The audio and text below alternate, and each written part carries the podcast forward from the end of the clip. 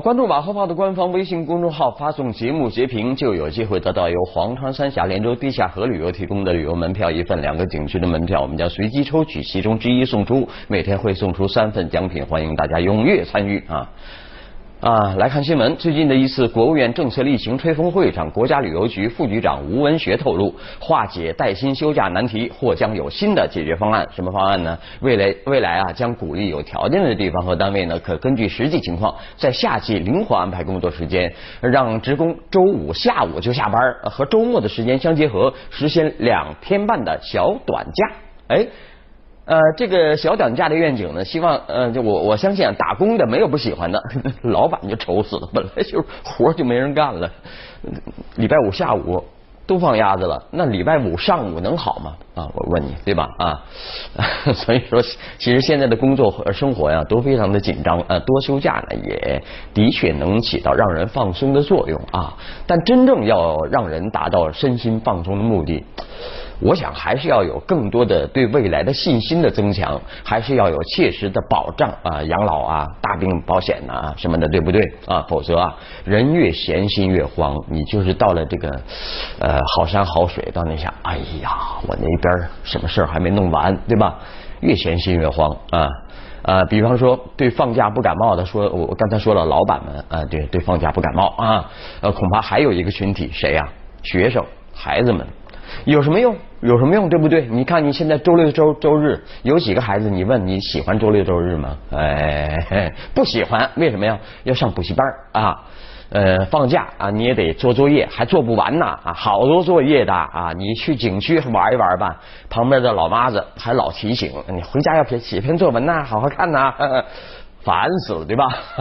你看暑假过了一半啊，说事儿了啊，呃，好多孩子呀，作业还没开始动笔，那种感觉，那种抓挠，那种忧心，小小的年纪都已经感受到了。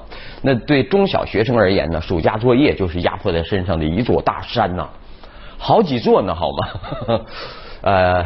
来看一个孩子，他是这么呃写了一个纸条，上面写着：“我实在受够了，我不想天天写字。当你看到这封信时，我已经离家出走了，走了。”哎，有个小学生就走了，受够了天天学习，豪爽的给爸妈留下了这张纸条，逃离了樊笼，飞去了。啊！警方马上行动啊！警方现在已经是你马上报案，他就马上帮你找了啊！不是说二十四小时失失踪才立案，对不对啊？那家长呢，已经把孩子给劝回来了啊！我告诉你们啊，孩子们离家出走要不得，不准这么干啊，不能这样啊！但是家长们、老师们是不是也应该有所反思呢？啊！哎呦，别活得太累啊！是现在的许多人的心愿啊！生活太烦。呃，其中有一项就是办事儿太多太麻烦，所以你看省公安厅呃大仁大义公布了二十项便民措施，就很得人心嘛。你看办个签证啊、身份证什么的都简便了不少，还有那个无犯罪记录证明也可以很方便的开到了啊，汽车年检也可以就近了，这都算是不小的进步，进步而已啊，还有很多的余地啊。还有九月底啊，又是好消息，真的好消息啊。广东将基本实现七项殡葬基本服务免费，免费啦！哼那个广东省呃民政厅副厅长王长胜啊带队上线广东民生热线，透露这个信息。呃，王副厅长豪迈的说，到年底我们可以向全国先宣布，在我们广东啊已经不存在死不起的问题了。收。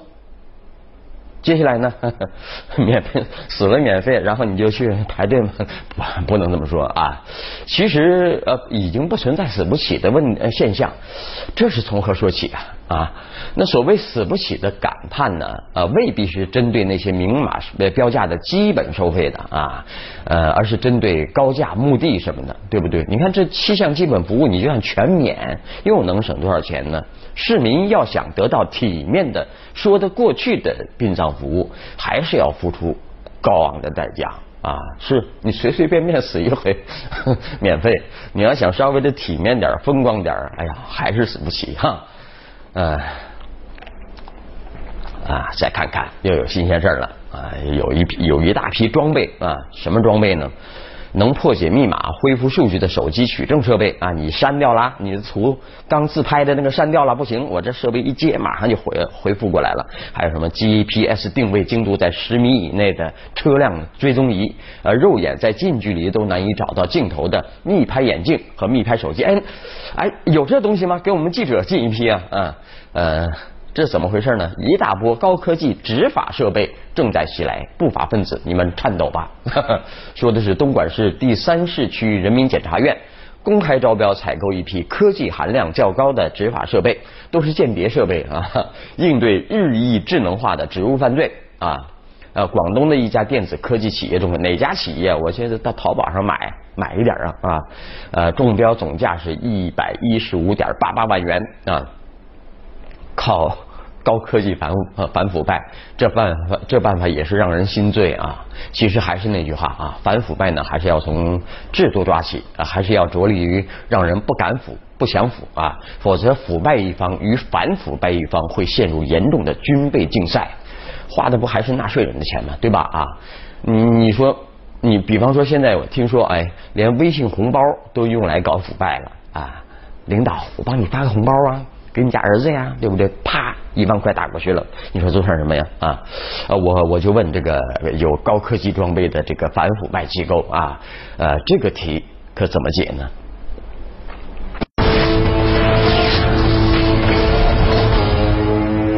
有一种担忧叫为古人担忧啊，现在城里呢有一种担忧叫为光棍担忧啊。有一个网站发布一份单身新贵族啊，新贵。调查报告啊，结果显示，单身新贵的主要群体是八零后啊。从收入看呢，最能赚钱的单身新贵们普遍呃聚集在京深沪三个城市啊。怎么没广州呢？啊，其中由于北京的高收入单身新贵啊最多啊，以金融业收入最高。情感方面呢，五成呃单贵啊是为等真爱而单身。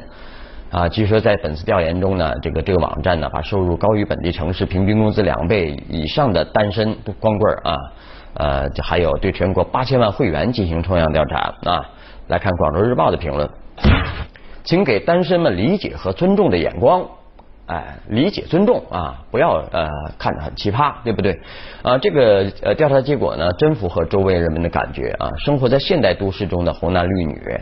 通讯条件越来越便利啊！一打开评论呃朋友圈那头像里面，哎呦，全是靓女，美图秀秀啊啊！但是生活圈子呢越来越小啊，见活人的机会少，啊，见面机会多，但恋爱机会少啊，恋爱次数越来越多，结婚机会却越来越渺茫。从这个调查结果来看呢，做单身新贵也是需要条件的，就是雄厚的物质条件，对不对？尽管这这是个社会问题，但也反映着啊城市青年选择生活方式的多元化，在一定程度上反映了社会的进步啊。最能赚钱的单身新贵们普遍聚集在京深沪三个城市，其中有以北京的高收入呃单身呃新贵为最多啊。这是为什么呢？国际化程度越高，人们的生活节奏越快，用于接触啊。恋爱相处的时间就成了奢侈品，收入高能赚钱，说明受到的教育程度高，而这个群体呢，对情感更细腻，对感情的期待和要求当然就更高，呃，也就越来越越不容易将就啊。这个老马是保留态度啊，嗯，因此呢，我们有时候怀念日出而作，日落而息的这个传统的劳作方式啊，呃，充满了很多诗意的想象，甚至非常羡慕父辈、祖辈单纯的婚恋故事。尽管爱情乃人类永恒的情感，婚姻乃人类美好的归属，但作为旁观者，我们能做的是：你着什么急啊？人家没朋友，对吧？对吧？我们就是不要太给给人以尊重和理解，对吧？不是一定要制造舆论，强迫他按照某种所谓标准模式来生活啊，由他去吧啊。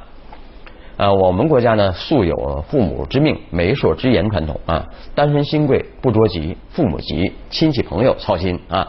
于是父母亲呃亲自上阵为孩子相亲，《非诚勿扰》这些相亲节目、社交网呃婚恋网站等相关产业也应运而生啊。